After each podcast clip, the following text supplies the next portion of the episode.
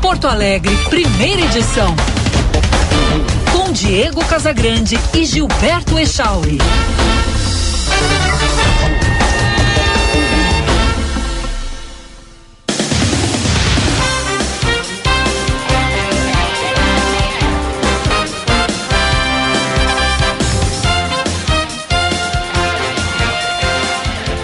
Nove horas 30 minutos, bom dia! Está no ar o Band News Porto Alegre, primeira edição. Eu sou Diego Casagrande e junto com o Gilberto Echauri, irei com você pela próxima uma hora, trazendo informação, análise e opinião aqui no FM 99,3, também pelo aplicativo Band Rádios para smartphones, para tablets ou ainda no canal do YouTube Band RS que tem som e imagem para você. Este é um ponta a ponta, Brasil, Estados Unidos. Este é o único programa de rádio do Rio Grande do Sul que tem âncora correspondente aqui na terra do Tio Sam. Em Orlando, depois da, da tormenta, vem a bonança. Temos sol nesse momento. Tivemos esta semana a passagem, especificamente ontem, do, da tempestade tropical Nicole felizmente sem maiores danos aqui na região central da Flórida. Na área litorânea leste, alguns bons estragos efetivamente aconteceram, algumas inundações, mas aqui está tudo de maneira geral tranquilo. 22 graus nesse momento, teremos pancadinhas de chuva no final da tarde. 27 graus será a máxima hoje. Echauri, bom dia. Bom dia, Diego Casagrande. Bom dia para os nossos ouvintes. 21 graus a temperatura aqui no Morro Santo Antônio. Tá com cara de chuva hoje, céu nublado. Deve chover em algumas partes do estado. Porém, deve até subir a temperatura. A máxima prevista para hoje é de 27 graus na capital. Abrimos o programa com as manchetes.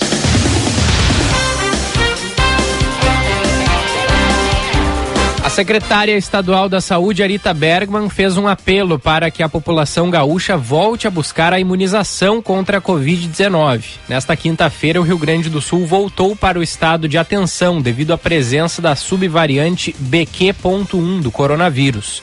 No domingo, o Centro de Vigilância em Saúde e a Secretaria da Saúde confirmaram a circulação da variante no estado. Nesse primeiro momento, o governo não vai emitir alertas nem avisos. As autoridades afirmam que vão acompanhar o cenário, pedindo que a população reforce cuidados individuais.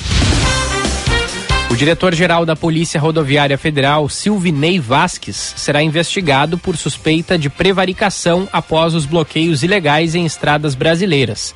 A investigação, que é mantida sob sigilo, será comandada pela Superintendência da Polícia Federal em Brasília, já que Vasques não tem foro privilegiado. Ontem, a PRF entregou ao Supremo Tribunal Federal uma lista com os nomes de 40 pessoas físicas e 10 empresas multadas por organizar bloqueios em estradas. Cada uma delas foi autuada em R$ 17.600. Somadas, as autuações totalizam quase um milhão de reais. Santa Catarina concentra a maior parte das punições, com 14. No total, segundo a PRF, além dos organizadores, 2.423 motoristas foram autuados por interromper, restringir ou perturbar a circulação de veículos após o segundo turno. Juntas, as multas somam mais de 14 milhões de reais. Um terremoto de magnitude 7,3 atingiu a ilha de Tonga, na Oceania, nesta sexta-feira. Alertas de tsunamis foram disparados no país, que ainda se recupera de um forte tremor em janeiro. Segundo o Instituto de Sismologia dos Estados Unidos, o tremor ocorreu a 24 quilômetros de profundidade. Ainda não há informações sobre vítimas ou feridos. Ondas grandes e possíveis tsunamis são esperados em um raio de até 300 quilômetros do epicentro. Em janeiro deste ano, um vulcão submarino entrou em erupção em Tonga, gerando dias de terremotos e um cenário de destruição em parte da ilha do Pacífico. Primeira edição desta sexta-feira entrando no ar para Tecno Sênior. Sabia que cuidar de quem mais cuidou de você não precisa ser caro? Pois é, com a Tecno Sênior, a partir de apenas R$ 189,00, você conta com ajuda 24 horas por dia, 7 dias por semana e é ajuda imediata, segura e descomplicada no momento que você mais precisa. Acesse o Instagram, arroba TecnoSeniorBR e o site www.tecnosenior.com. Saiba como funciona e receba as condições especiais. Colégio João Paulo I, do infantil ao ensino médio. O Colégio João Paulo I é referência em educação de qualidade há mais de 30 anos, oferecendo a melhor preparação para o futuro. Matrículas estão abertas, unidades de Higienópolis e Praia de Belas. Acesse jpige.com.br, jpige, Ige é de Higienópolis, então é com H, jpige.com.br. Digão. Olha, ontem o presidente eleito, o senhor Lula, derrubou a Bolsa de São Paulo, fez o dólar subir. Falta de clareza ele teve na campanha, né? lembra que ele foi questionado várias vezes Sim. como quem seria o seu ministro da Fazenda, qual seria o seu plano econômico. O dólar fechou é. em 5,39 ontem. Né? Exatamente, maior alta desde 2020 num dia, tá? E aí ele, ele se esquivava, olha, não, não sei, não, não vimos ainda, tal. Falta de clareza durante a campanha. E, e agora ele está fazendo o que alguém com a dimensão, o tamanho dele, não por ele, mas pelo cargo que está ocupando, né, que vai ocupar, na verdade, presidente eleito, é, tem certas declarações, certas sinalizações que ele deu ontem que são nefastas para o país, que, a, que vão arruinar a economia brasileira. Se ele continuar não apenas com as declarações, mas se ele seguir esta linha. Eu espero que não.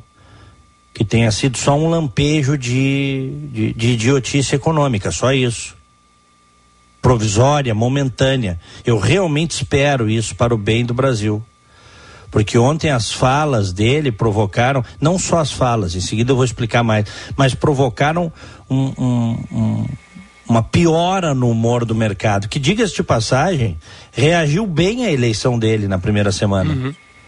Todos os índices positivos na primeira semana com a eleição dele. Mas aí agora ele, ele, ontem, por exemplo, ele fez duas coisas que ele tem que ter responsabilidade e não pode fazer. Precisa baixar o tom ainda de campanha, ele já está eleito. Aliás, uma coisa boa que ele poderia fazer era já indicar o ministro da Fazenda. É, está sendo pressionado, né? Cada vez mais, porque justamente Exato. não ter um nome gera essa instabilidade, né? Exatamente. Não, e ele deu uma declaração assim, de, é, desprezando a responsabilidade fiscal que o mercado não gosta, Charles. Não é para ser ele, é qualquer governo porque isso traz instabilidade.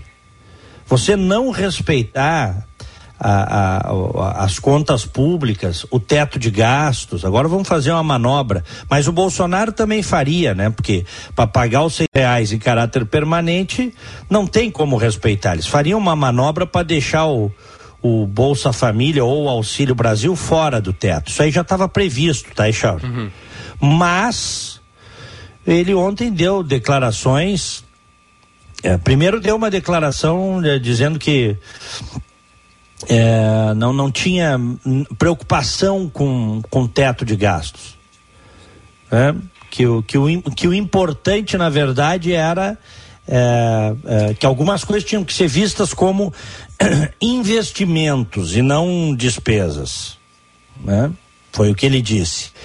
E que uh, essa tal de estabilidade fiscal não, daí não, né? Dizendo que as pessoas sofrem por causa da. para garantir a tal da estabilidade fiscal, foi fala dele, não, não é minha. Ele foi além, até peguei aqui, ó. Por que toda hora as pessoas falam que é preciso cortar gastos, que é preciso fazer superávit? Por que as pessoas são levadas a sofrerem por conta de garantir a tal da estabilidade fiscal desse país? Por que as mesmas pessoas que discutem teto de gastos com seriedade não discutem a questão social nesse país? Não, a questão social é discutida, aliás, é uma, foi uma das poucas coisas em que houve consenso entre os dois candidatos, foi, por exemplo, a manutenção do Auxílio Brasil de seiscentos reais. É área social, é questão social. Então, para que bombardear a estabilidade fiscal? Teto de gastos, equilíbrio das contas públicas. Para quê? Para gerar isso que ele acabou gerando ontem? Que a bolsa despencou. Quanto que caiu a bolsa? Mais de 4 pontos, senhor. 4,14, é isso? É, é, deixa eu pegar aqui. Não, é. é... Hoje, hoje ela está com, ela tá com queda de 3,35. Ontem Vamos, vamos atrás aqui. Ontem, ontem ela caiu 3,3. É, o, dólar 3, subiu, o dólar que subiu 4%. O dólar que subiu 4, é isso. Isso. 4 e alguma coisa, não foi? Deixa eu ver aqui. Eu tava com o um número aqui, mas fechou a minha, é, minha tela, tô procurando. É, é que atualizou aqui para os dados de hoje. Então eu vou ver se eu, se eu recupero aqui os de ontem. Não, e aí a, a bolsa caiu 3,35%. Né? e dólar subiu 4,14%. E isso é por causa das falas dele, e, do Lula. E não só por isso. Ontem ele anunciou para a equipe de transição o Guido Mantega para a área de planejamento. O Guido Mantega foi ministro da Fazenda do nefasto governo da Dilma Rousseff. Eu digo nefasto porque afundou o Brasil numa crise econômica, manipulou tarifas públicas para manter popularidade. Ele foi presidente no primeiro e, e, parte do segundo mandato da Dilma até ela cair, tirada pelo impeachment. É um cara com uma cabeça intervencionista, o Guido Mantega uma cabeça eh, heterodoxa na economia. E aí, e ele, no governo do Lula, ele foi. Ele também foi ministro do Planejamento, depois foi no BND, do BNDES. Então, ontem, o que aconteceu ontem, não digam que eu estou exagerando, porque, porque essa é a realidade ele tem responsabilidade, o Lula, pelas coisas que ele diz e que ele faz. E se ele começar a dar essa guinada para a esquerda no tocante à matéria econômica, ele vai se ferrar. Mas eu não estou preocupado com ele, eu estou preocupado é com o Brasil. Ele vai ferrar o Brasil também. Ainda mais ferrado do que já está. Ontem eu li, olha, é, fiquei horas lendo opiniões de especialistas, de economistas, gente de mercado. Eu não encontrei um que tenha concordado com as coisas que ele disse e fez ontem, Charles. Sinceramente. Uhum, uhum. No mercado, né? Pessoal de mercado. Pessoal que analisa. Mesmo é, é, veículos, eu não vou ficar citando aqui, não teríamos tempo para isso, mas mesmo veículos que apoiaram o Lula escandalosamente durante a eleição, ontem fizeram a crítica. Então, ele que se contenha e que faça a coisa certa. Ele que se contenha. Bom, dito isso, é, ele ontem teve um, um gostinho, né? Ele teve um sabor do que vai ser, do que serão as críticas ele próprio pode inviabilizar seu governo se ele der uma guinada à esquerda, principalmente na pauta econômica. Um amigo meu me disse: "Não, Diego, ele tem que ele tem que, que dar um entretenimento para os dele também, para a extrema esquerda que está lá no governo também. Mas ele tem que ter responsabilidade. Se vai fazer isso, faz isso entre quatro paredes, nas reuniões deles. A perda ontem uh, uh, da economia brasileira foi de 100 bilhões com a explosão do dólar num dia e, a, e o despencar da bolsa. Então, por favor, né? Será que aquilo que o Boulos disse na campanha eleitoral, que o Boulos disse isso, não.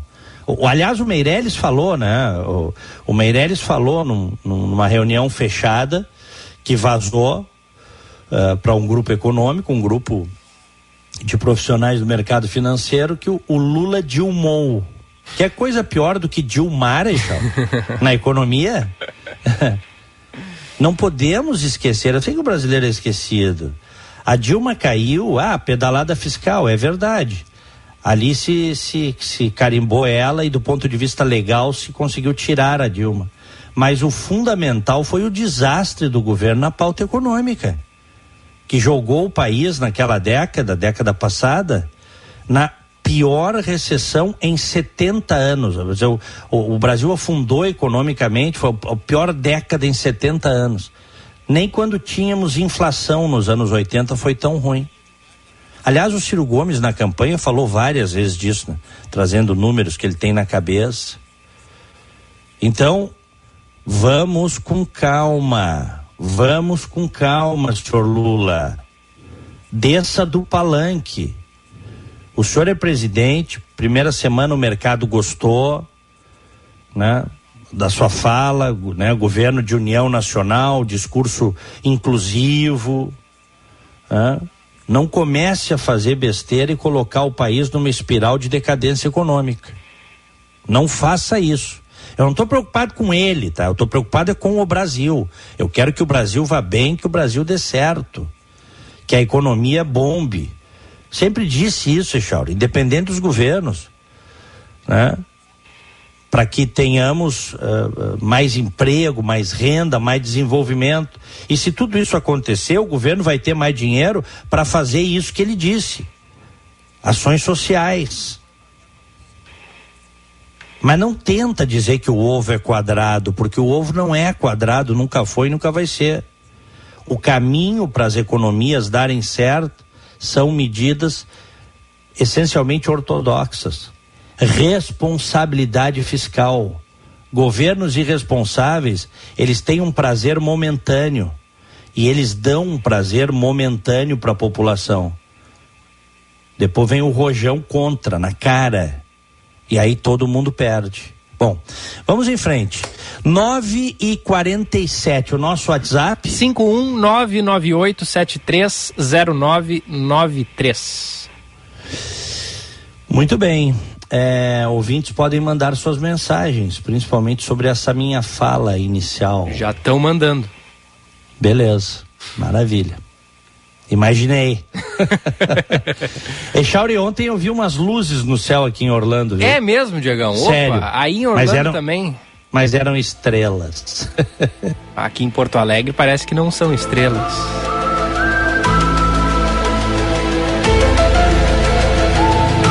Continua o negócio e ninguém sabe, hein?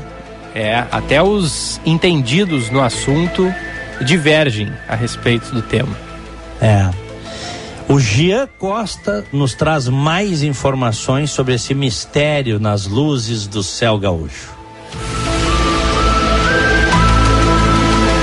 Série de relatos de pilotos de aeronaves sobre o surgimento de luzes misteriosas que somem e reaparecem no céu do Rio Grande do Sul vem causando divergência entre conhecedores da astronomia e estudiosos da ufologia no estado. As inúmeras especulações sobre o fenômeno registrado desde a última semana levantam hipóteses como reflexo do Sol em painéis de satélites, fenômenos naturais. No entanto, na visão do presidente do Movimento Gaúcho de Ufologia, Carlos Odoni da Costa, as duas possibilidades são descartáveis, devido às características distintas. Não há, não há nenhuma evidência de que se trata de algum fenômeno natural, uhum. né? ou, por exemplo, também a questão do Starlink, que está sendo muito falada. Né? Uhum. Isso se descarta totalmente pelas características do Starlink. Né? São satélites que são, quando, para quem já teve a oportunidade de observar o céu, a passagem deles, são satélites ordenados em linha, então é algo assim controlado aqui. É um controle terrestre. Nas redes sociais, além dos vídeos em que pilotos dialogam com suas bases e relatam os distintos eventos, diversas imagens e até mesmo informações diferentes sobre os objetos luminosos acabam surgindo, levantando inclusive dúvidas sobre a sua veracidade. Conforme Carlos Jung, fundador do Observatório Heller e Jung, o fenômeno pode se tratar de algum formato de iluminação provocado por objetos terrestres, mas alerta que a possibilidade das luzes serem provocadas por fatores externos não está descartada. Eu não descarto Pode ser alguma iluminação de, de alguma coisa assim, de uma distância maior, ou até algum objeto realmente passando entre as nuvens, enfim, produzindo alguma iluminação. Também pode ocorrer de algum objeto, então, não identificado, é, estar iluminando as nuvens naquela posição naquele momento. Então não posso descartar essas duas hipóteses, né? E talvez até outras, né? A gente pode considerar que a partir daí já vamos uh, começar a receber imagens um pouco contaminadas, mas também não pode se descartar que seja um determinado objeto, né?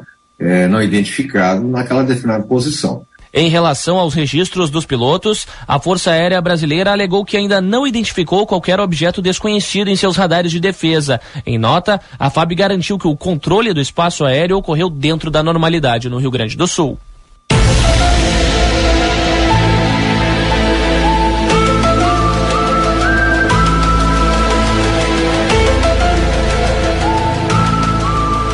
Que coisa. E agora, João? Ninguém sabe. Eu fiquei esses dias, eh, anteontem, fiquei de noite uns 10 minutos na janela olhando para o céu e nada.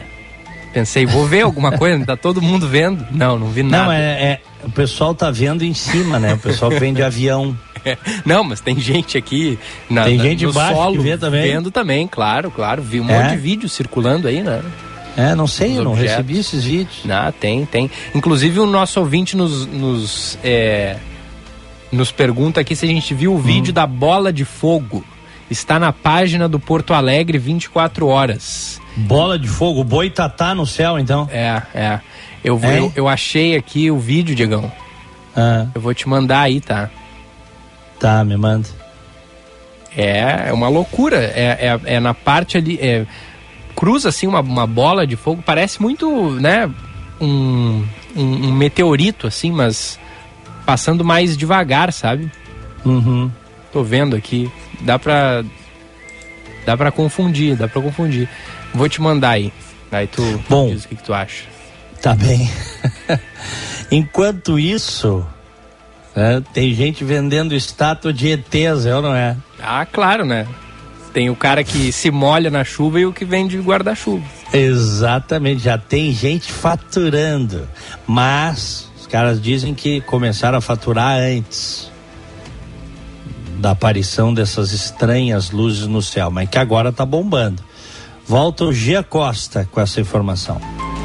Meio ao surgimento de luzes estranhas brilhando no céu do Rio Grande do Sul e do contínuo aumento dos relatos de pilotos registrando eventos atípicos em solo gaúcho, alienígenas de concreto estão fazendo sucesso em rodovias estaduais. No município de Itabaí, na região do Vale do Taquari, as estátuas viraram uma febre do comércio local e já são alvo de inúmeras encomendas em toda a região e até mesmo fora do estado. A Juliane Vedovato é proprietária de uma empresa que inicialmente era especializada na venda de capelas para imagens religiosas, assim como pequenos produtos voltados para enfeite de jardins.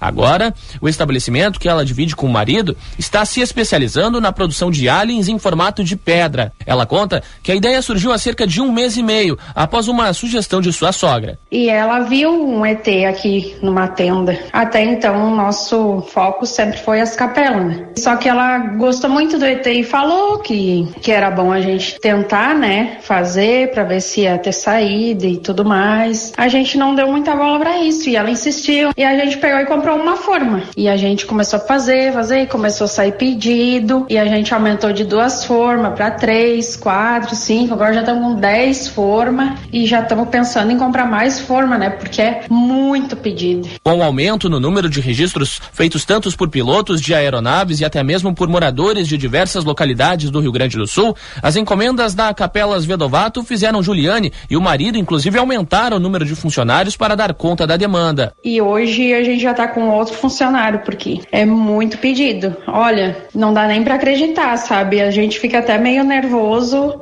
com medo de não dar conta de tanto pedido que tem. E depois dessa história, então, não tem nem o que dizer. Parece que a gente está vivendo um sonho, sabe? Porque a gente não conseguiu ainda fazer um ET para nós, para ter, porque todos os ETs, se a gente fizer 20 ET, 30 ET, eles vão tudo num dia, sabe? Com cerca de 30 quilos e 1,10m de altura, as estátuas multicoloridas dos alienígenas variam em uma média de preços de 180 reais a 250 reais, podendo ser localizadas no quilômetro 32 da RS 287.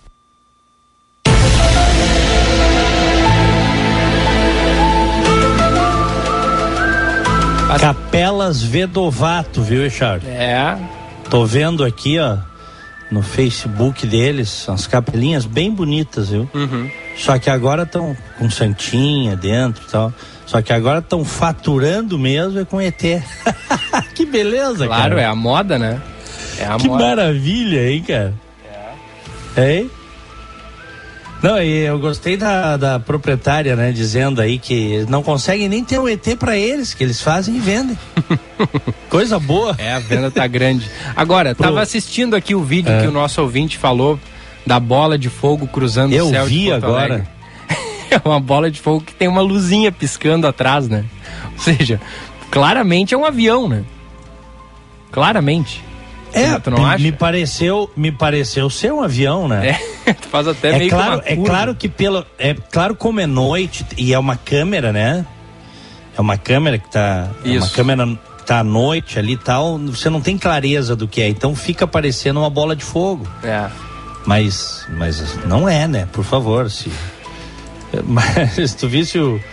Echauri, tu visse o, que- o, o título que tá ali no Facebook? Vamos ver aqui. Web vai à loucura com suposta bola de fogo cruzando o céu de Porto Alegre na noite desta quinta-feira. É. Essa é boa, né? Web vai à loucura. Não, e a, su- o, o- a palavra suposta, ela é, ela, é, ela é muito usada, né, no jornalismo quando não se tem, quando não, tu não sabe o que é a coisa. Fulano disse suposta coisa, uma suposta bola de fogo. Exatamente. Suposto isso, suposto aquilo. Exatamente. Espetáculo, o pessoal se, se puxa, né? É, alguém escreveu ali na internet é, qual é a novidade, eles estão entre nós tal. E aí, Echauri, estão ou não estão entre nós? Bom, eu, eu, eu achava que, que, que essas luzes que apareceram eram os satélites da Starlink, até a gente rodar a fala aí na reportagem do Jean do. do. do, do, do- do cara do- do Carlos Odoni da Costa, presidente do Movimento Gaúcho de Ufologia, dizendo que não, não pe- pela, pelos formatos dos satélites da Starlink não é uma tendência de que não seja aquilo, né? Uhum. É. Mas eles mesmo divergem, né, Diagão? Então pode ser que seja. A real é que ninguém sabe, né? A real é essa. Ninguém sabe se eles estão ou não estão entre nós. É. Que coisa. Nove, nove e cinquenta e sete. Mandem mensagens aí pro nosso WhatsApp. 998730993. Um abraço pro Marcelo Passos, meu amigão aqui de Orlando, tá nos ouvindo. Ele diz que piada esse ET. Agora a NASA vem. o Brasil já teve aí o, o ET de Varginha, né, Chauri? Teve, teve o ET de Varginha, O ET de Varginha. teve o ET Bilu. Mas o ET Bilu é o seguinte, é o cara que diz que Ratanabá, é o mesmo cara que diz que a civilização de Ratanabá existiu há 450 milhões de anos na Amazônia, antes até dos dinossauros, viu? Antes dos dinossauros. Mas ainda tem ali embaixo das árvores, tal, no subsolo, tem essa civilização aí. Ou, quer dizer, o, o- as ruínas dessa civilização. E o cara que disse, um dos que falou dessa, dessa cidade perdida de Ratanabá, essa civilização perdida, é o mesmo que tinha contato com o ET Bilu. Sabe que teve o filme Aqueles Sinais que Sim, mostrou um-. Um, ET É. em Passo Fundo, né? Isso, espetáculo. Tinha um vídeo do ET caminhando em Passo Fundo. exatamente. Aquele filme fez muito sucesso na época, viu? Com o Mel Vê de Gibson, quando né? é esse filme? Mel Gibson, é. Esse filme tem mais de 20 anos, Echor. É, é de 2002, 20 anos. É, então, 20 anos, Uhum, na verdade. É, 20 anos. É, fez muito sucesso na época, as pessoas comentaram muito. Aí no Rio Grande do Sul, reportagens de televisão, porque afinal de contas, Passo Fundo foi citada, est- estava né, no roteiro de um filme de sucesso de Hollywood, hein, Chó? É, te mete. É. Tu- e, e nesse filme Sinais, o Mel Gibson é um, é um fazendeiro, assim, um, é um produtor rural, um agricultor.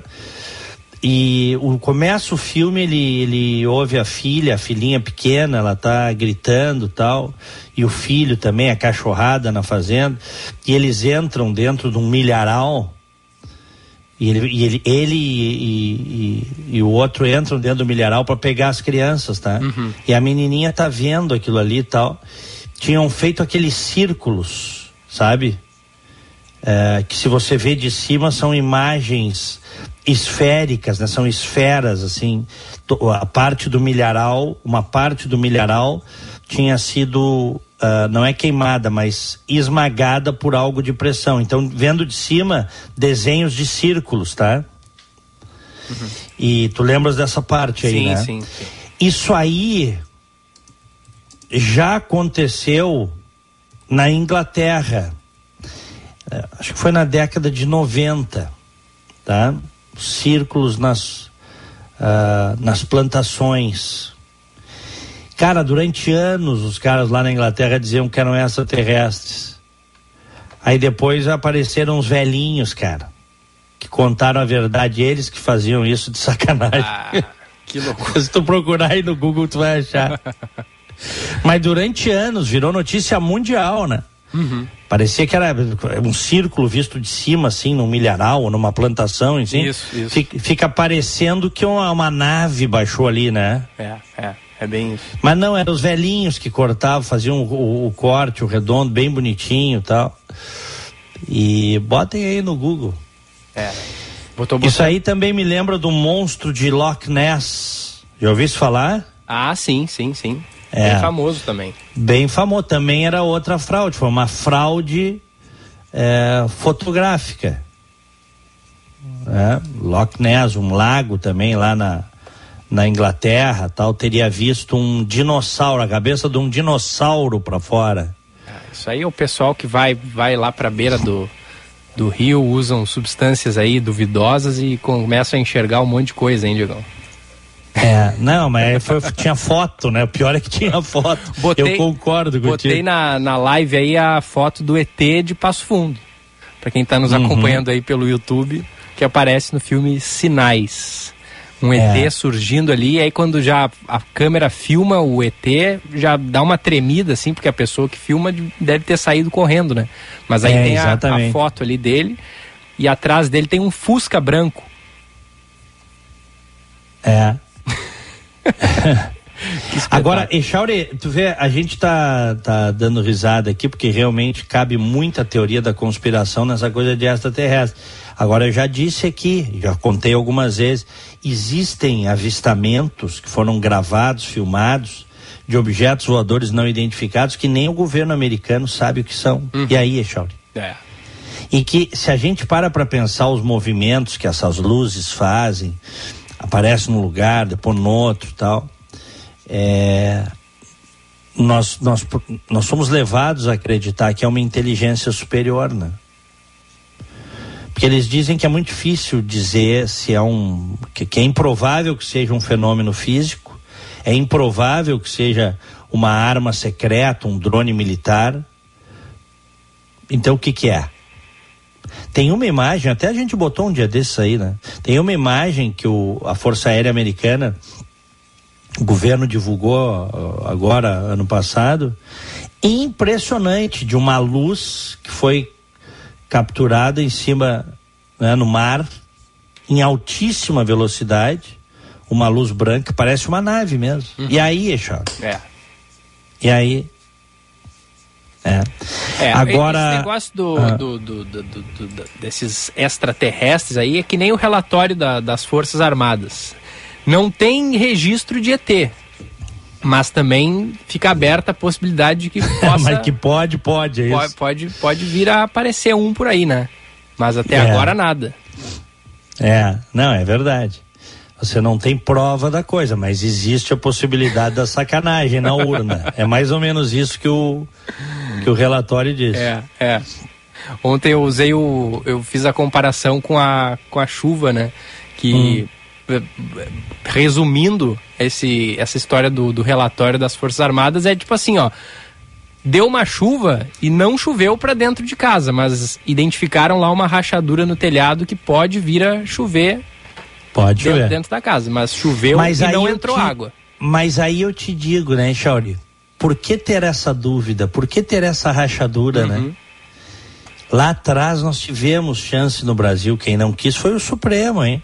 O Supremo Tribunal Federal que não quis pegar a, a urna de última geração Uhum. para poder ter o, o voto impresso também numa outra urna, em caso de, de litígio contar. Aí tudo isso estaria. Ah, eu quero saber se nessa urna realmente aqui tem 50 votos pro Echauri e 10 votos pro Diego.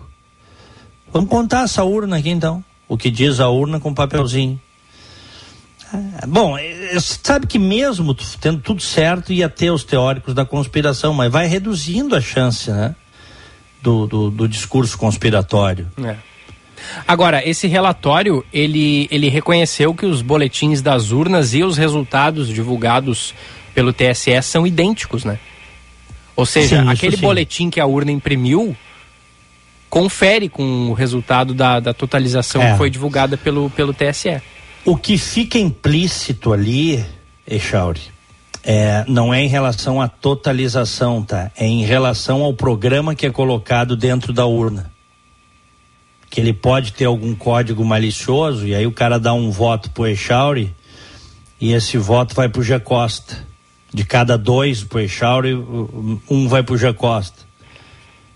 Eu não acredito nisso, acho que seria um troço para cair a república, entendeu? Mas eles dizem que é ali, na hora da programação, e tu não tem como checar, porque depois que o cara votou e saiu o boletim de urna, tu não tem como checar se deu um problema no programa. Eles não testam todas as urnas, né? Feito por amostragem. Nunca deu problema, inclusive o Bolsonaro ganhou com essas urnas, mas É. depois, né?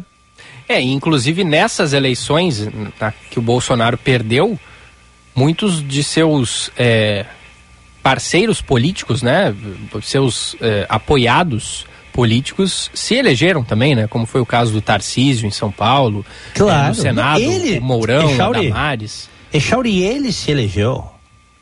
Uhum. Ele se elegeu. É, não, mas Ele eu digo ganhou- pra gente, pra gente ficar nessa eleição, né, que tá sendo Não, nessa bem- eleição bem tá, tá bem. Mas ele se elegeu na época contra prognósticos negativos de muita gente. Ele se elegeu. Inclusive sem dinheiro, sem partido, sem nada. Ah, claro, aí os caras vêm com a desculpa assim, não, mas é que ele fez 80% dos votos, então não tinha como não, não dar 55% dos votos para ele. Aí conversa, sabe, Charles? É, é. Aí aquela... A gente não tem, a gente não tem, isso tem que ficar claro. Nós não temos nenhum, nenhuma evidência de fraude na votação. O próprio relatório diz que o sistema pode ser ah, que, o, que o sistema é frágil, é, é vulnerável, vamos dizer assim. É isso que está lá no relatório. O sistema é vulnerável, mas não apresenta nenhuma evidência de que tenha havido algum problema com a votação.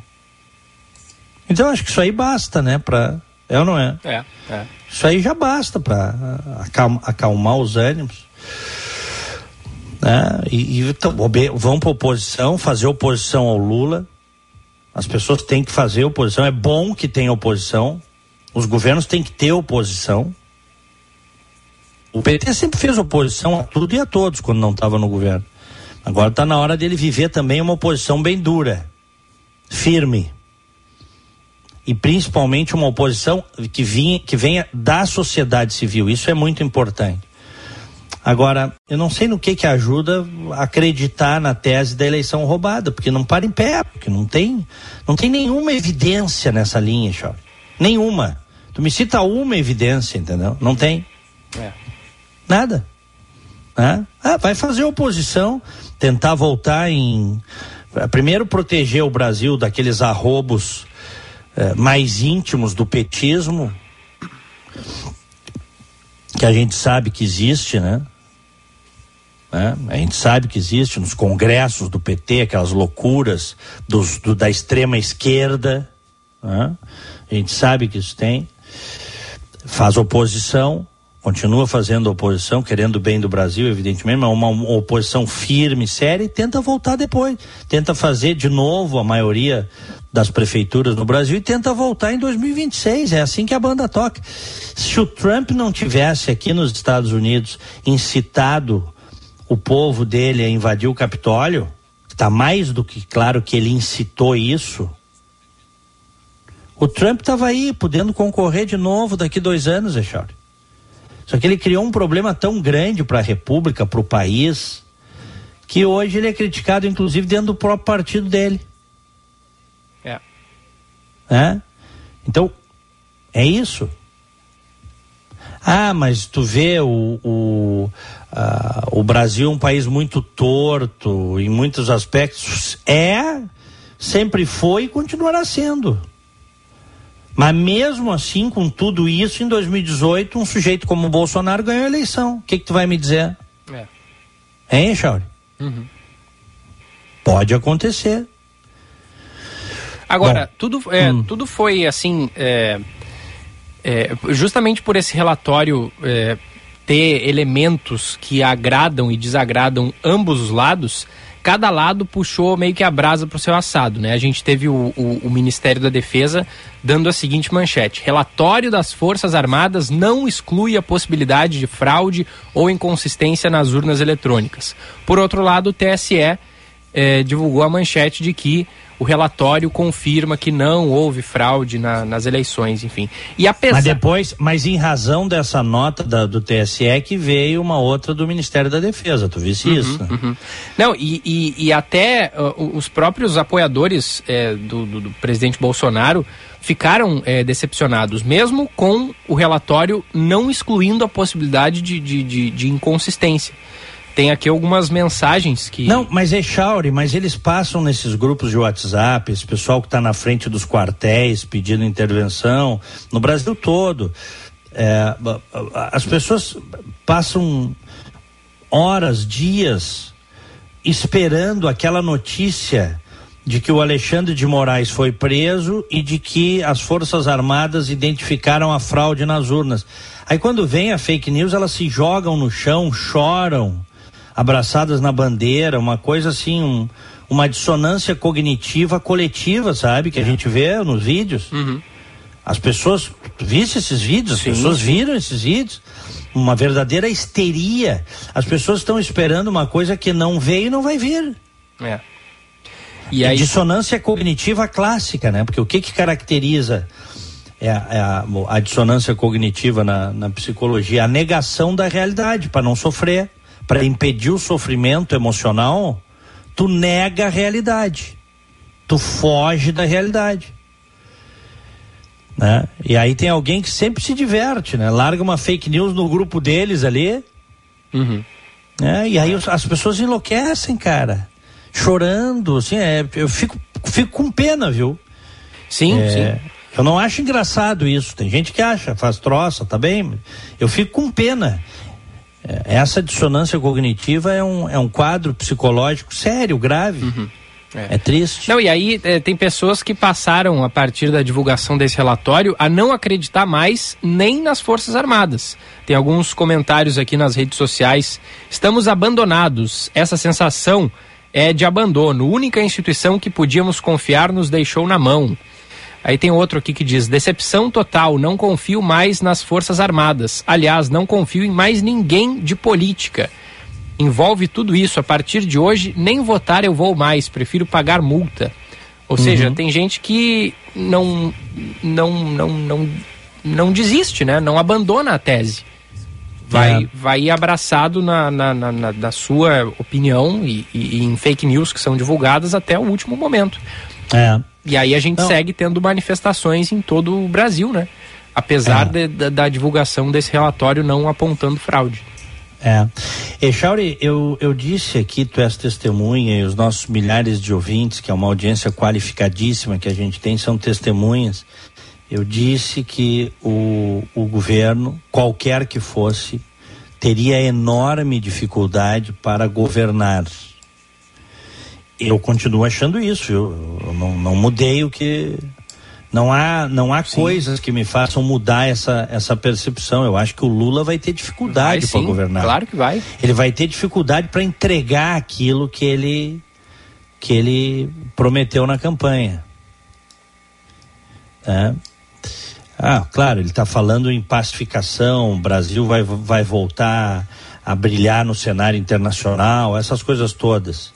É possível que ele faça isso, que ele tem relação com líderes internacionais. Uh, ok.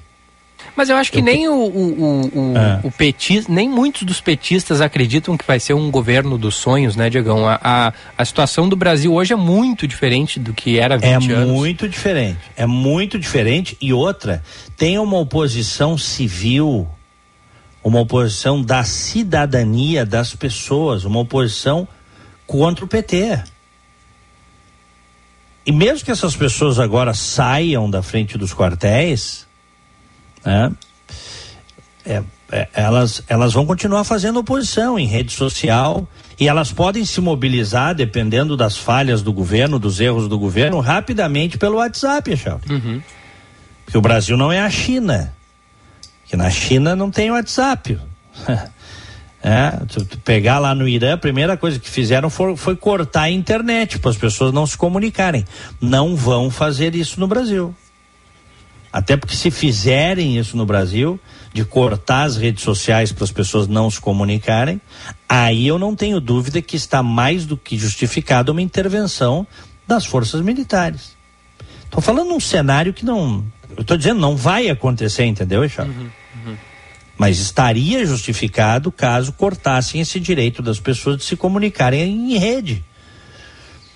Tá? Então, acontecendo isso, tendo isso, as pessoas tendo esse instrumento de comunicação entre elas, qualquer coisa errada que o governo faça, ou se o governo não conseguir entregar a picanha e a cervejinha, como Lula várias vezes falou da picanha e da cervejinha no final de semana, as pessoas podem se mobilizar através das redes sociais e ir para a rua de novo. É. E desestabilizar o governo que diga-se de passagem, num ambiente de polarização, isso vale para o Lula, mas valeria para o Bolsonaro. Metade do país está contra. Claro que nesse momento a gente, a gente sabe que é um, é um momento assim, sujeito está montando seu grupo, há uma expectativa de uma parte daqueles brasileiros que votou contra. É, eles estão calmos, Tá, vamos ver. De repente o cara melhorou, o cara se modernizou nas ideias, como dizem no popular aí, uhum. principalmente na pauta econômica. Se ele começar a fazer cacaca, vai ser o estopim para remobilizar todas essas pessoas. Então, é uma situação complexa o que vem pela frente, viu, Ixal? É, claro. Não, não, não pensem que, que, que vai ser como dizem os americanos aqui, piece of cake um pedacinho de torta, docinho, assim, não vai ser. Não vai ser. Muito bem, são 10 e 17. Já que estamos falando nisso, podemos ir a Brasília? Vamos, claro. Então vamos a Brasília, começando pela questão da transição. O vice-presidente Geraldo Alckmin confirma novos nomes da equipe de transição de governo. Márcio Rocha. O vice-presidente eleito Geraldo Alckmin confirmou novos nomes que vão trabalhar na equipe de transição entre os governos do presidente Jair Bolsonaro e do presidente eleito Luiz Inácio Lula da Silva.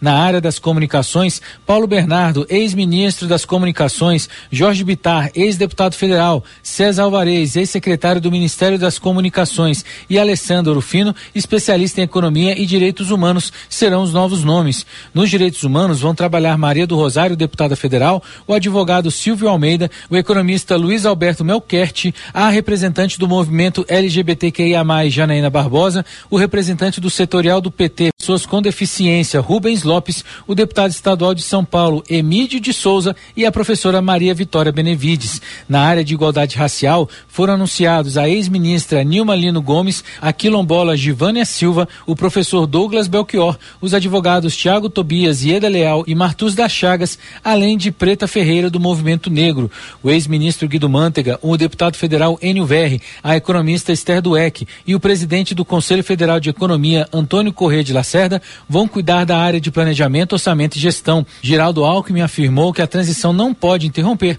os serviços oferecidos para a população. Há que se fazer uma transição para que essa corrida de bastão, essa transferência de bastão, não interrompa a corrida porque o Brasil tem pressa, né? Para combater a fome, para melhorar a vida da população, para crescer, para ter emprego, para ter renda. É uma fase de levantar dados já o grupo da indústria, comércio, serviços e pequenas empresas será representado pelo ex-governador do Rio Grande do Sul, Germano Rigoto, o executivo da Embraer, Jackson Schneider, o diretor do Senai Nacional, Rafael Luquezzi, e o deputado federal Marcelo Ramos. Além deles, também vão participar a economista Tatiana Valente, o ex-presidente do Sebrae, Paulo Okamoto, o professor da Universidade de São Paulo, Paulo Feldman, e o presidente da Assembleia Legislativa do Rio de Janeiro, André Siciliano. Finalmente, para as políticas para as mulheres, foram anunciadas Aniele Franco, diretora do Instituto Marielle Franco, a economista Roseli Faria, Roberto Eugênio, mestre em Direito, Maria Helena Guarese, ex-diretora de Itaipu, a ex-ministra Eleonora Minicucci e a ex-secretária nacional da Violência contra a Mulher, Aparecida Gonçalves.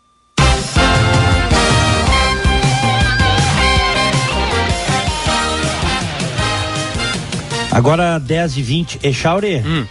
em seguida tem mais Brasília. É, tu visse, tu chegaste a assistir, acho que muitos ouvintes assistiram o vídeo de um casal que não foi identificado pedindo desculpas e se retratando por ter uh, postado, por ter compartilhado vídeos em apoio ao Bolsonaro. Sim, e depois, e depois sendo espancados, né? Sendo espancados, né? Apanhando de, tipo, apanhando de relho, assim, a mulher, é, é uma coisa chocante, né? É, é, é o casal no chão e a mulher chorando tal. Aquilo ali tem toda a cara de ser coisa de tráfico, né? Tribunal de tráfico. Ela, o casal defendeu o Bolsonaro lá na comunidade deles. O, aquilo ali é coisa de traficante. Uhum. Os traficantes fazem isso. Tanto que eu não sei se esse casal, se não mataram esse casal, viu? É, é. É uma Porque esse casal não veio a público depois, tal, são imagens chocantes. Esse vídeo está circulando aí né? É, é uma, uma tristeza. Desagradou, né? Eu acho que alguém da comunidade ali, os, os traficantes, isso é coisa de bandido. E o casal pediu desculpas na frente das câmeras, provavelmente estavam sob a mira de armas, que não aparecem no vídeo.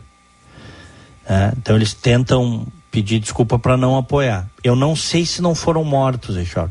Procurei ontem ninguém sabe, uh, uh, ninguém consegue determinar, pelo menos eu não achei o local e data de quando isso teria ocorrido. E, enfim, uh, tinha que tinha que ser encontrado até para dar o suporte para esse casal, né, para essa família. É, é.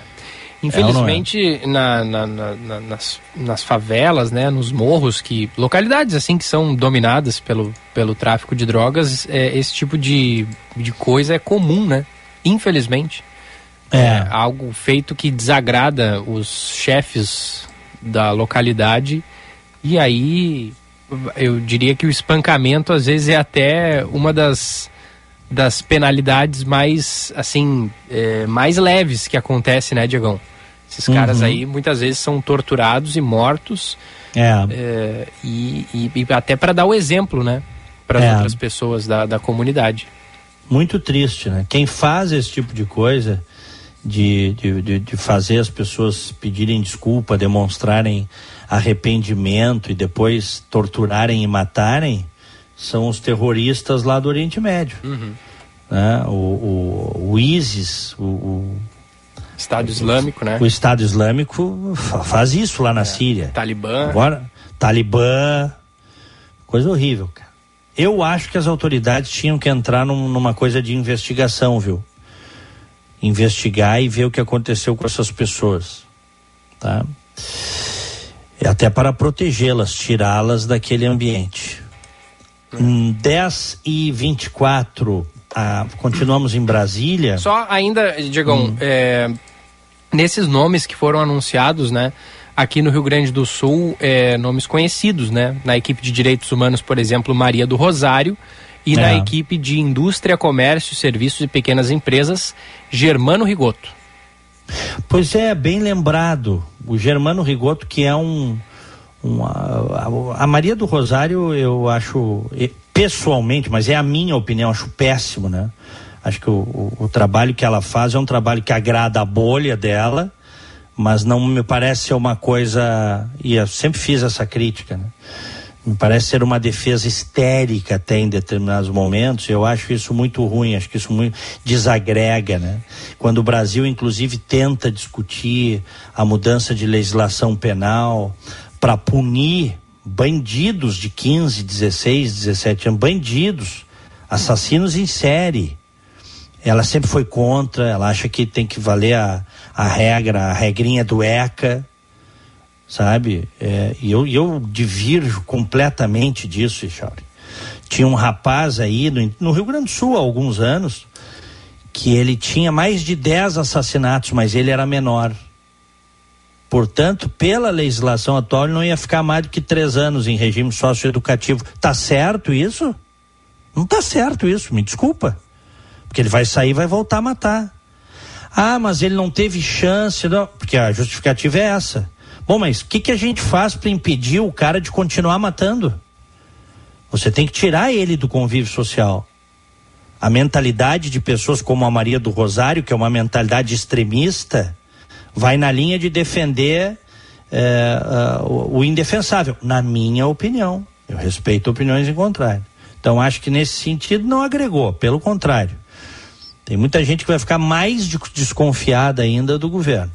Em relação ao Germano Rigoto já é o contrário, que é um sujeito com uma cabeça aberta, né? um sujeito que tem vivência, foi governador e ele está lá pelo PMDB, né? Dentro da, da ideia do Lula de fazer um governo de coalizão, né? E atraiu o MDB, né? Não é mais PMDB, o MDB. Eu gosto muito do Rigoto, da cabeça do Rigoto, e acho que ele vai agregar para a equipe de transição e pode, inclusive, quem sabe, ocupar algum cargo grande em Brasília, por que não? Uhum, é, uhum. Hein? Uhum. Pode, é, né? Pode, claro que sim. Pode. Né? Então, acho que foi um, um acerto nesse, nesse particular. Bom, podemos continuar em Brasília? Claro. Vamos lá. Quem continua com a gente é o Márcio Rocha, desta, desta vez trazendo a PEC da transição, que deve deixar o Auxílio Brasil de seiscentos reais fora do teto de gastos. O texto da PEC da transição deve deixar de fora do teto de gastos de forma permanente o Auxílio Brasil de seiscentos reais, uma das promessas de campanha do presidente eleito Luiz Inácio Lula da Silva. A afirmação do relator do orçamento de 2023, senador Marcelo Castro, depois que o vice-presidente eleito Geraldo Alckmin discutiu o assunto com o presidente do Senado Rodrigo Pacheco. Alckmin também se reuniu com membros da equipe de transição e com o presidente da Câmara Arthur Lira, justamente para discutir o assunto. A expectativa é que a tramitação da proposta comece pela Comissão de Constituição e Justiça do Senado antes de ir para o plenário, para depois ser analisada pelos deputados que devem juntar a PEC a um outro texto.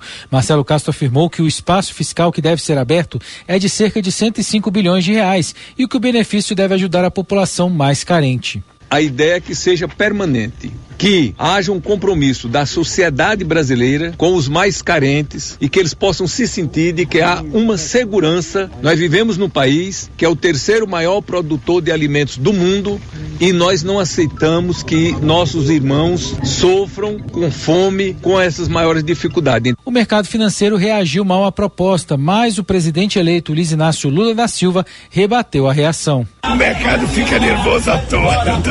Eu nunca vi um mercado tão sensível como. É engraçado que esse mercado ficou nervoso com quatro anos do Bolsonaro. Ainda de acordo com Marcelo Castro, existe também a expectativa de se abrir um espaço no teto para receitas extraordinárias, mas isso ainda não foi detalhado pela equipe de transição. A PEC foi a maneira encontrada pelo governo eleito para garantir a manutenção do Auxílio Brasil, que deve voltar a se chamar Bolsa Família, e o aumento do mínimo acima da inflação. A previsão é que o texto chegue aos senadores nos próximos dias, mas a relatoria ainda não foi decidida.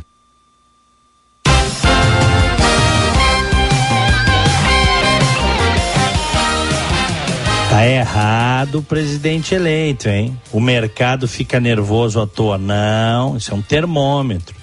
O mercado tá dando sinais de que o, o seu rumo tá errado.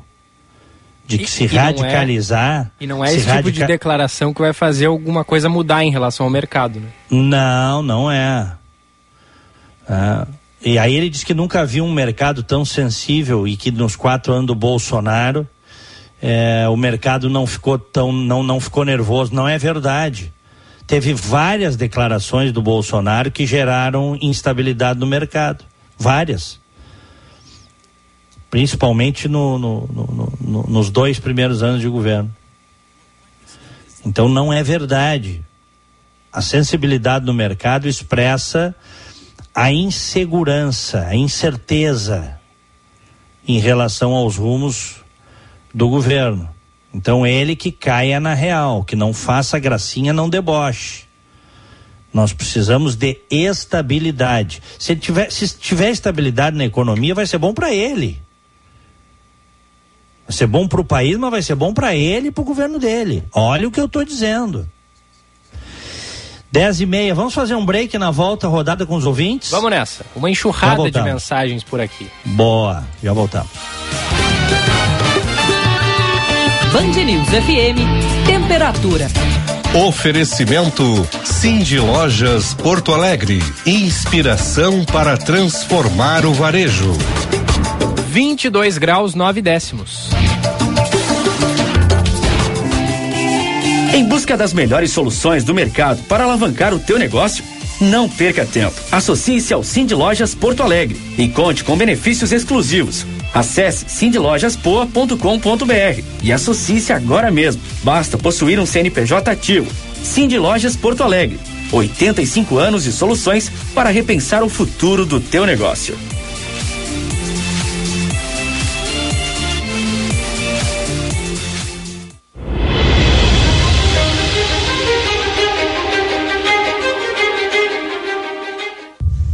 As entidades Câmara de Dirigentes Logistas de Novo Hamburgo, Associação Comercial Industrial e de Serviços de Novo Hamburgo, Campo Bom e Estância Velha e Sindicato do Comércio Varejista de Novo Hamburgo, Cindy Lojas, promovem um evento informativo com a Companhia Municipal de Urbanismo, a Comur, sobre a novidade do estacionamento rotativo digital.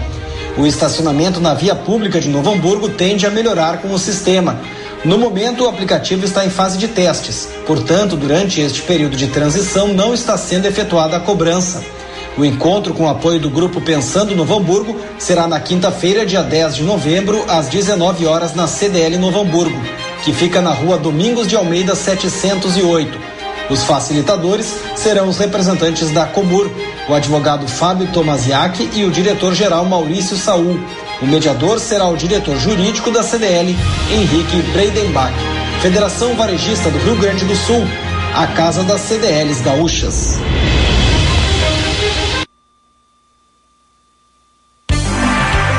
Ainda não tem plano de saúde? Ou quer fazer um upgrade para a Unimed? Então essa é a hora. Começou a Black Week Unimed Porto Alegre. Aproveite os 30% de desconto com plano a partir de R$ reais nos três primeiros meses. Acesse unimedpoa.com.br. Consulte as condições e contrate. Traga sua empresa ou família para a Unimed. Cuidar de você. Esse é o plano.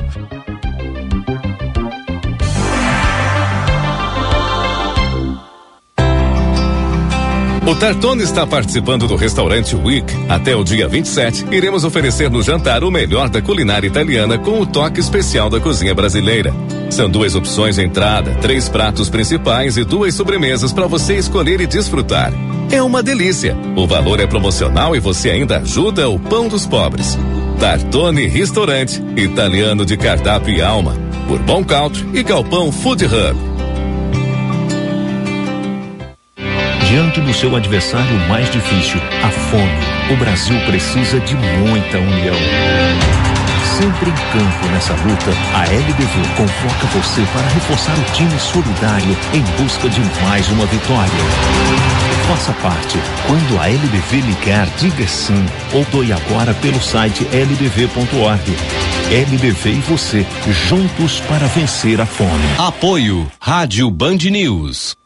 Uma constante preocupação para os idosos é a segurança e, ao mesmo tempo, busca por autonomia. A partir de 189 reais, você pode cuidar 24 horas por dia, sete dias por semana, de quem mais cuidou de você. Com a Tecno Sênior, essa fase da vida ganha uma nova perspectiva. Ajuda imediata, segura e descomplicada no momento que você mais precisa. Acesse nosso Instagram, arroba TecnoSeniorBR e nosso site www.tecnosenior.com Saiba como funciona e receba condições especiais.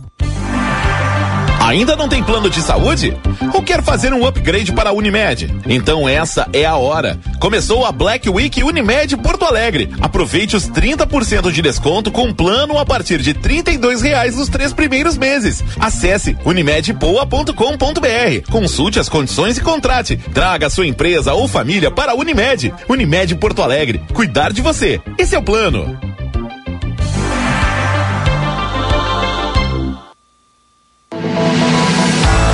Transforme o seu futuro com a FMP. Estude na única faculdade privada de Direito de Porto Alegre a receber o selo OAB Recomenda três vezes consecutivas. Direito é na FMP.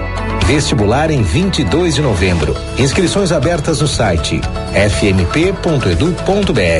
FMP. Direito por excelência. Direito para a vida. Você se preparou, estudou. Agora chegou a hora de fazer a prova do Enem. Fique atento às datas, dias 13 e 20 de novembro e confira o seu local de provas em enem.inep.gov.br barra participante. Ah, não se esqueça de levar caneta preta de tubo transparente e um documento oficial com foto, que pode ser digital. Lembrando que não vale captura de tela. Ministério da Educação, Governo Federal, Pátria Amada Brasil. Prêmio Cidades Excelentes, uma iniciativa para reconhecer a boa gestão que faz a diferença na sua cidade. Educação, transporte, saúde, desenvolvimento social, segurança, transparência. Como está a administração no seu município e quais os projetos inovadores que estão sendo implementados? Acesse o site e saiba mais sobre o Prêmio Cidades Excelentes, uma iniciativa Instituto Áquila e Grupo Bandeirantes. Cidades Excelentes. Oferecimento Sistema Ocergs. Somos o cooperativismo no Rio Grande do Sul. E BRDE, maior banco de desenvolvimento do sul do Brasil. A agilidade do socorro em casos graves ou críticos é decisiva para salvar vidas. O atendimento na emergência do Hospital Divina é o mais rápido de Porto Alegre. Os pacientes adultos recebem cuidados seguros e humanizados e com a velocidade exigida em cada situação. A equipe está preparada para atender urgências e emergências 24 horas por dia, com protocolos prioritários, apoio de especialistas e estrutura completa. Hospital Divina. Cuidado amoroso à vida. Ainda não tem plano de saúde? Ou quer fazer um upgrade para a Unimed? Então essa é a hora. Começou a Black Week Unimed Porto Alegre. Aproveite os 30% de desconto com plano a partir de R$ reais nos três primeiros meses. Acesse unimedpoa.com.br. Consulte as condições e contrate. Traga sua empresa ou família para a Unimed. Unimed Porto Alegre. Cuidar de você. Esse é o plano.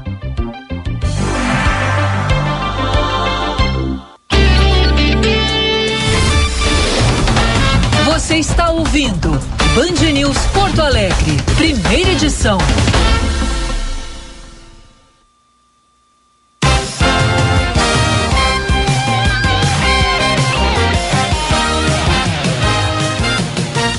Estamos de volta no FM 99,3, também pelo aplicativo Band Rádios para smartphones, tablets ou ainda no canal do YouTube Band RS, que tem som e imagem para você. Aqui em Orlando, 22 graus. Em Porto Alegre, 23 graus. Mercado Financeiro.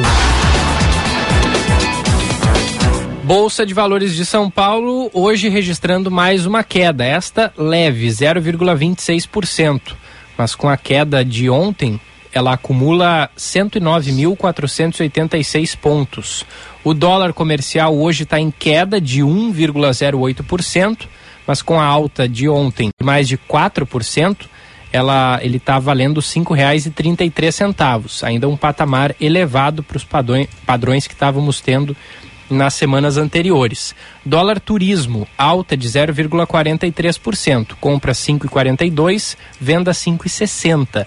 Euro comercial, alta 0,21%, compra e venda R$ 5,50. Euro turismo, alta de 1,73%, compra 5,60, venda 5,78. Diagão. Ó, um abraço para o meu amigo Frederico Exel, é, que é meu vizinho aqui em Orlando, ele está tá ligado na gente, e ele lembra que quando o Bolsonaro mexeu na Petrobras, destituiu o presidente da Petrobras para botar um seu, que depois também não durou, ele gerou instabilidade no mercado, bolsas caíram, e pró o próprio valor da Petrobras sofreu, teve problemas, né, Chau? Uhum, uhum. E, então, é, só para citar isso, né? O Lula disse que em quatro anos o mercado não foi sensível ao, ao governo, ao Bolsonaro, foi. O mercado sempre é sensível. Sempre é. Então, só para só pegar esse caso aí que ele está me lembrando da, uhum. da Petrobras. Tá? Bom, são 10 horas 40 minutos. Antes da gente seguir aí com os, os ouvintes, tem hoje na revista Cruzoé uma entrevista com o senador Jorge Cajuru, que é aquele comentarista esportivo conhecido no Brasil inteiro, que não tem papas na língua, né? Uhum. Eu vou ler um trechinho aqui, não, não da entrevista em si, mas do que da, da, da, da assim, dos primeiros parágrafos antes da entrevista, tá? que conta um pouco. Uhum. Ele é senador hoje para o Goiás, o Cajuru. Ex-jornalista esportivo Jorge Cajuru do Podemos é um senador que diz abertamente o que pensa e não se encerra no calculismo político. No início do ano passado, ele se meteu em encrencas ao divulgar a gravação de uma conversa com Jair Bolsonaro. Na fita, o presidente lhe recomendava expandir o objetivo da CPI da Covid para incluir na investigação os governadores e o seu principal desafeto no Supremo Tribunal Federal, o ministro Alexandre de Moraes.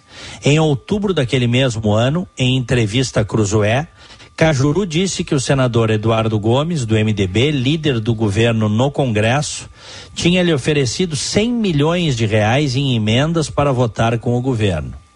Cajuru diz ter recusado dinheiro por ser contra o orçamento secreto. Abre aspas. Bolsonaro está copiando o Lula em várias ações. Até na questão da corrupção eles se assemelham, dizendo que não sabem, disse ele para a revista. Na segunda-feira, dia 7, em que foi confirmada, anunciada a escalação da seleção brasileira, Cajuru voltou a conversar com a Cruzoé. Esperançoso com a equipe montada por Tite, ele também comentou as negociações entre o PT e membros do Centrão. Abre aspas. O problema é que se Jesus Cristo for eleito presidente, ele vai ter que negociar com o Centrão. Senão, ele não vai ter maioria na Câmara. Essa é a realidade. Existe o corrupto porque existe o corruptor, disse ele. Segundo o senador, até mesmo alguns bolsonaristas estão se dispondo a sentar com os petistas. E isso inclui até bolsonarista doente, afirma Cajuru, que por sua vez atendeu aos pedidos do baiano Jacques Wagner, seu amigo, para conversas. Eu falei, ele pode contar comigo, evidentemente, só que eu vou continuar crítico, disse o Cajuru. E aí, a primeira pergunta é aqui, ó. O que o senhor acha da PEC da transição que pede 200 bilhões de reais para cumprir promessas da campanha de Lula? Em primeiro lugar, isso terá de passar pelo governo Bolsonaro mas ele não quer cumprir com nada disso para deixar um pepino na mão do Lula. Não vejo esse governo de transição com boa vontade e com responsabilidade. Agora, Bolsonaro deveria se espelhar no Fernando Henrique Cardoso, que deu um exemplo ao fazer a transição para o Lula em 2002. Mas isso já é querer demais dele. Essa verba de 200 bilhões de reais é necessária? Parte dela, sim Sobre a questão do auxílio emergencial, não há o que discutir. E o governo do Bolsonaro ficou quatro anos sem reajustar o salário mínimo. Enquanto isso, gastou dinheiro com orçamento secreto, comprando voto de deputados e senadores. Foram bilhões e bilhões para evitar impeachment, para anular investigações de familiares, para aprovar a PEC dos precatórios. Gastou-se uma fortuna. E o orçamento secreto deve ser abolido? Totalmente. Fui rigorosamente contra isso na comissão mista de orçamento. Eu entrei com uma emenda para acabar com essa prática. Subi na tribuna para defender o meu ponto de vista. Sou rigorosamente contra usar o dinheiro da saúde e da educação na compra de voto. É um montante que a gente nem sabe quem pegou e quanto pegou. No meu estado, Goiás, os senadores levaram 100 milhões de reais por ano. Eles declararam isso em entrevistas. Espalharam como se fosse uma coisa maravilhosa. Eu não aceitei, embora o líder do governo no Congresso, Eduardo Gomes, governador do Tocantins, tenha oferecido a mim algo entre 100 e 150 milhões de reais para ficar ao lado do governo. Echauri, Hum. tu viste que o Lula se reuniu essa semana com o Arthur Lira, presidente da Câmara, e com o Rodrigo Pacheco, presidente do Senado. Sim. A conversa, pelo que eu li, com o Arthur Lira, que é um dos chefes do Centrão, foi duas horas de portas fechadas. E um amigo meu lá de Brasília me disse que o Arthur Lira quer duas coisas: o comprometimento do Lula na sua reeleição. Olha só. Aí o Lula diz que não vai se envolver e tal, mas a gente sabe que quem tem a caneta no Palácio do Planalto tem algum envolvimento, pode não publicamente, mas tem alguma influência no- no- na Câmara dos Deputados, né, Charles? Uhum, claro. Bom, então ele quer o apoio, ainda que velado para a sua reeleição, o Arthur Lira, e quer manter o orçamento secreto, que o Lula em campanha disse que seria uma das primeiras coisas que ele acabaria. E aí, Echauri, É. como é que faz? Me diz, Echauri. Pois é. Hein? Agora é que a gente vai ver, né? O que, que, que, que vai ser feito. Se vai, de fato, negociar esse tipo de apoio com o Centrão, né? E, ou se vai cumprir a promessa de campanha. O nosso ouvinte Jander Quadros manda aqui pra gente. Resumindo o que falou o Cajuru, mudou só a tchutchuca, o Centrão continuou o mesmo. Pois é. Bom, mas o Lula disse em campanha que iria acabar com várias coisas ele disse, né? Iria acabar com o sigilo dos gastos do cartão. Foi o PT que colocou o sigilo. Então, ele vai acabar com uma coisa que o PT colocou, né? Só vamos sigilo. ficar atento porque vai ter uma galera aí que vai começar a chamar o orçamento secreto de emendas do relator, né? Pra, Já estão. Pra ficar bonito, né? Já estão. É, aí, uns já cara. estão, né? Uns já estão. É, é uns já estão chamando. Pontuar, né? Quando ouvir emendas do relator, traduza para orçamento secreto. É. E por que que o Arthur Lira quer manter isso? Porque é ele quem define o relator do orçamento, tá? Ele como presidente da Câmara. De maneira que eh, a, a chantagem já começou. Só que o Lula em campanha disse que, e falou isso em debate várias vezes, não vai ter mais orçamento secreto, vou acabar com o orçamento secreto. Que é uma forma de corrupção, né? Uma coisa vergonhosa ter orçamento secreto. Mas vamos ver. Agora nós vamos ver. Nós vamos ver onde é que está a verdade, meu querido Gilberto Teixeira. Hein? Vamos lá, temos ouvintes? Ouvinte online, na Band News FM. Estamos tomando umas pauladas aqui dos ouvintes, viu, Diegão? De alguns deles, é verdade. Aham. O Dirceu... Agora quem Hum. tá, quem tá, eu, tô, eu, eu dei uma olhada no chat aqui, agora inverteu, né? É, quem, quem, quem tá babando de ódio são os petistas fanáticos. É, é. Eu não sei se tem algum bolsonarista aí, mas aqui agora os petistas, né? Não pode falar do Lula. Ai, não pode falar do Lulinha, meu amor. Cara, das- fazendo jornalismo, né? Porque o que nós estamos fazendo aqui é fazendo análise. Tem opinião também sobre as, as coisas que ele disse ontem que afetou drasticamente o mercado. E agora eles estão dodói. Muitos deles estão dodóizinhos. Mas que barbaridade. Já querem derrubar o governo eleito antes de assumir. Para com essa conversa fiada. Achou o quê? Que não ia ter fiscalização, governo? Vai daí, Echauri. Vamos lá, o ouvinte Dirceu diz: o Diego está torcendo e muito contra o governo Lula. Isso tudo é recalque devido a tal terceira via que ele tanto defendeu e nunca saiu do chão? Pergunta o Dirceu. Ele... É, mas o Dirceu tá. Dirceu, você tá errado, viu, meu querido? Sério mesmo. Eu tô torcendo pelo Brasil, não pelo Lula. Eu não torço pelo Lula, pelo passado dele. É, pelo, pelo, enfim, isso aí já está mais do que batido, não vou ficar é. batendo aqui o passado do Lula, é. tá? Mas eu torço pelo Brasil. Assim quando nos momentos em que eu fiz críticas duríssimas ao Bolsonaro, e fiz, não fiz, Echauri? Fez. Nunca deixei de defender que nós tivéssemos e exaltar as coisas boas da economia. Porque nós somos um país pobre. Não precisamos que as pessoas coloquem comida na mesa, tenham emprego. E aí isso independe do governo. Se você é brasileiro, você torce para o governo dar certo na economia. Pelo menos eu penso assim. Estou errado, Charles? Não. O, é. o, Gustavo nos manda aqui uma frase que é do Mário Quintana e ele diz que tá checado, é do Mário Quintana mesmo, que é E um dia os homens descobrirão que esses discos voadores estavam apenas estudando a vida dos insetos. Aham. o, o ouvinte, vamos lá, assinem por favor as mensagens, senão eu tenho que clicar ali no, no perfil para ver o nome e alguns nem botam nome no perfil. Mas aqui, ó, o Rogério, não vai ser o governo dos sonhos, mas com certeza será mais humano do que o genocida. Concordo com você, Diego, tem que mudar essa legislação sobre os menores. Diego, é, bom dia. O Diego falou que poderemos organizar protestos através de redes sociais e protestar no futuro. Porém, o Alexandre de Moraes e o Lula se reuniram ontem para tratar da regulamentação da mídia. Logo, logo não poderemos mais nos manifestar e organizar protestos. Alexandre Geraldo da Silva de Porto Alegre. É, eu acho que é, é, esse temor dele faz sentido. Mas isso aí tem que passar, a legislação tem que passar pelo Congresso Nacional, né?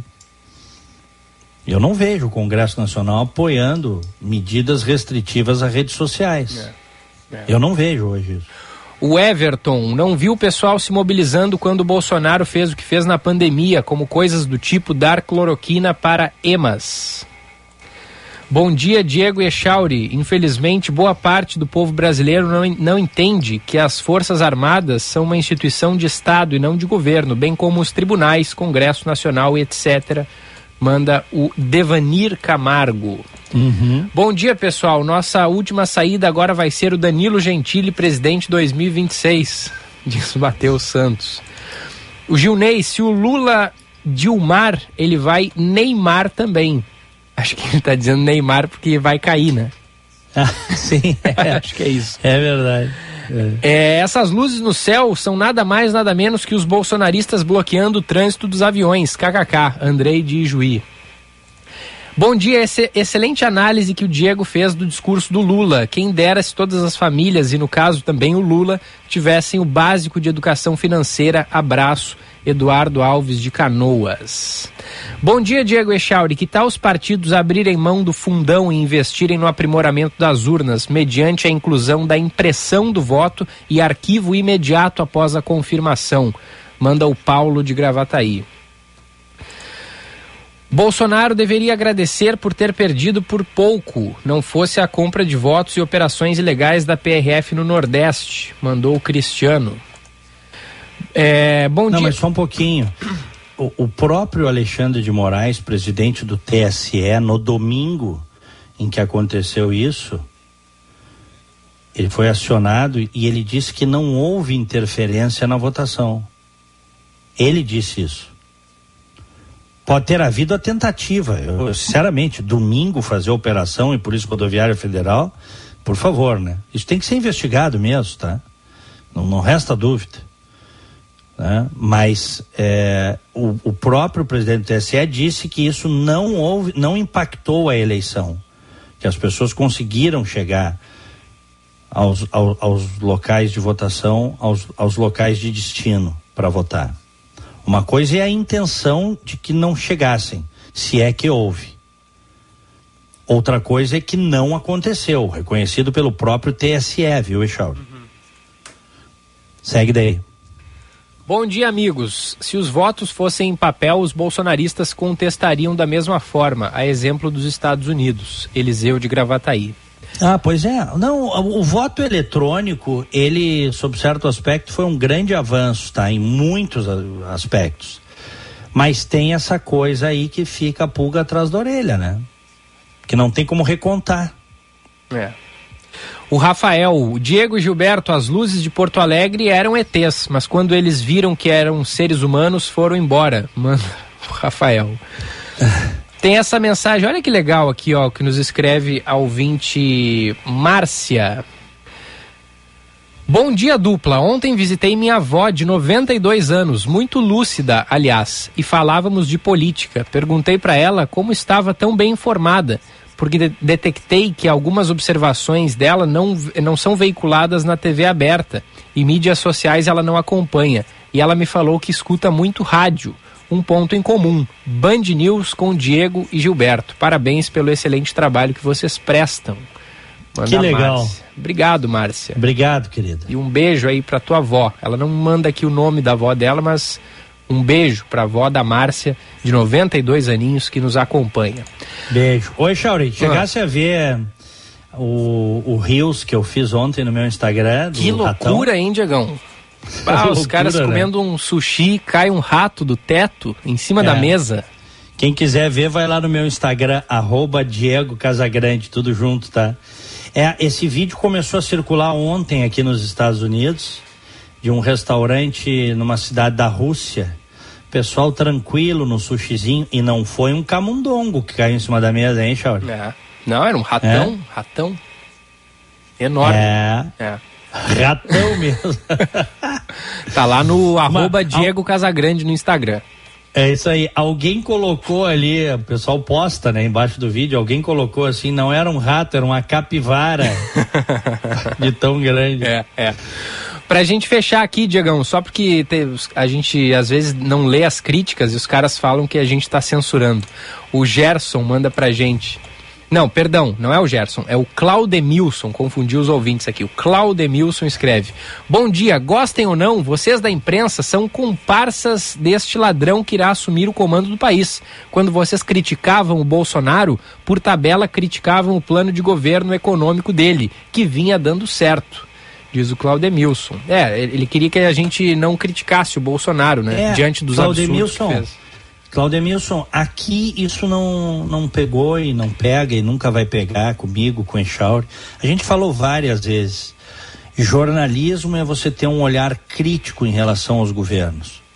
Pode ter suas preferências, maior ou menor grau, mas tem que ser crítico em relação aos governos. Agora, tem programas aí de rádio, de televisão, que se abraçaram no atual governo. E aí você pode assistir esses caras, só vão dizer o que você quer ouvir. Que o, o atual presidente é um enviado de Deus na Terra. Assim como você vai ter o mesmo agora com o Lula. Você vai ter programas de é. rádio, de televisão, que o Lula é um santo, impoluto, sem pecados, injustiçado a sua vida inteira. Você vai. Não, é, aqui não, não vai ter isso. Pelo menos enquanto eu estiver no ar, o Echauro estiver no ar, porque essa é uma linha de crítica, de visão crítica em relação a quem está no poder. E é assim que se faz jornalismo. É, pelo menos o que a gente acredita que seja o ideal. Né? E também não é perfeito, tá? Não é perfeito. Mas é o mais próximo que se tem do, de um jornalismo correto. É ter esse distanciamento dos governos, poder elogiar, poder criticar né? Concordamos, né, é, Sim, claro. É isso aí. Esse é o jornalismo. Vamos pro bom dia, Diegão? Vamos lá. Bom dia. No Band News Porto Alegre, primeira edição. Oferecimento: cuide de quem sempre cuidou de você. Acesse www.tecnosenior.com e saiba mais. Aniversariantes de hoje, um grande abraço para o nosso amigo, apresentador da Band, o Alejandro Malo. Abraço para o Alejandro Malo. O Sérgio Pompermayer, o Braulio Brum Neto, Bruna Zuc, também de aniversário, A Márcia Paz Borges, aliás, tem um, a Márcia Paz Borges tem um curso de Instagram excepcional, viu? Quem Ah, quiser é? aprender todas as ferramentas do Instagram, eu fiz o curso dela, viu, Echauri? Boa. Sou aluno dela. Bota lá no Instagram, Márcia Paz Borges, tá de aniversário hoje, parabéns. É, aprende tudo sobre Instagram, como fazer vídeo, tal. Isso é bom porque tem pequenos negócios, tal, poder divulgar seus produtos, vender online. O Paulo Olímpio também de aniversário hoje. Parabéns, saúde e felicidades. Me associo a todos. Parabéns aí pro nosso colega o Alejandro Malo. A Laura Martinotto também está de aniversário. Parabéns. O Guilherme Teixeira, a Manuela Morim e a Gabriela Bianchini. Diego Casagrande, abraço pra ti. Segunda-feira estarei de folga, porque faço aniversário. novo? Faço aniversário no domingo e agora entrou a regra de que o aniversariante ganha folga. Como no domingo eu já estaria de folga, a folga vai pra segunda-feira, entendeu? Maravilha, Mas hein, aí cara? volto no feriado de 15 de novembro aqui aos microfones da Band News. Que maravilha, hein, Charles? Viu? Tá bom? Eu amo trabalhar nessa empresa. É, tô vendo. É aproveita então, aproveita então a tua segunda-feira, a gente se encontra na terça, se Deus quiser. Abraço, Diegão, bom fim de. Valeu, grande abraço, bom final de semana. Abraço a todos. Olha, tenham uma sexta-feira e um final de semana maravilhosos, abençoados. Fiquem com Deus. Tchau. A Rede de Saúde da Divina Providência inicia um novo momento em sua trajetória e renova a identidade visual, incluindo cinco hospitais. A marca se inspira no coração, representando o propósito de cuidado amoroso à vida e no símbolo do infinito, que remete ao amor infinito de Deus. O Hospital Divina Providência passa a ser chamado de Hospital Divina, aproximando-se ainda mais da comunidade. Hospital Divina, cuidado amoroso à vida. Diante do seu adversário mais difícil, a fome, o Brasil precisa de muita união. Sempre em campo nessa luta, a LBV convoca você para reforçar o time solidário em busca de mais uma vitória. Faça parte. Quando a LBV ligar, diga sim ou doe agora pelo site lbv.org. LBV e você, juntos para vencer a fome. Apoio Rádio Band News. Você se preparou, estudou. Agora chegou a hora de fazer a prova do Enem. Fique atento às datas, dias 13 e 20 de novembro e confira o seu local de provas em enem.inep.gov.br participante. Ah, não se esqueça de levar caneta preta de tubo transparente e um documento oficial com foto, que pode ser digital. Lembrando que não vale captura de tela. Ministério da Educação, Governo Federal, Pátria Amada Brasil.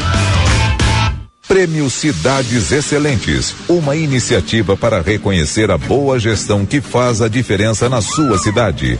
Educação, transporte, saúde, desenvolvimento social, segurança, transparência. Como está a administração no seu município e quais os projetos inovadores que estão sendo implementados?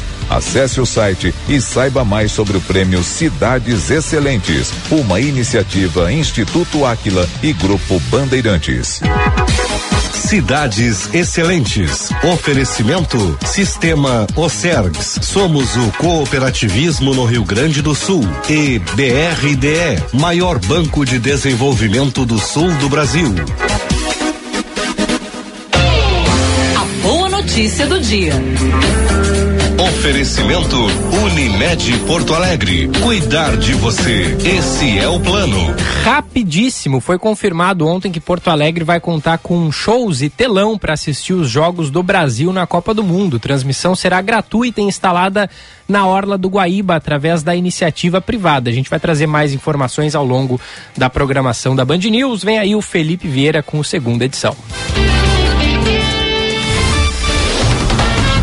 Você ouviu Band News Porto Alegre, primeira edição.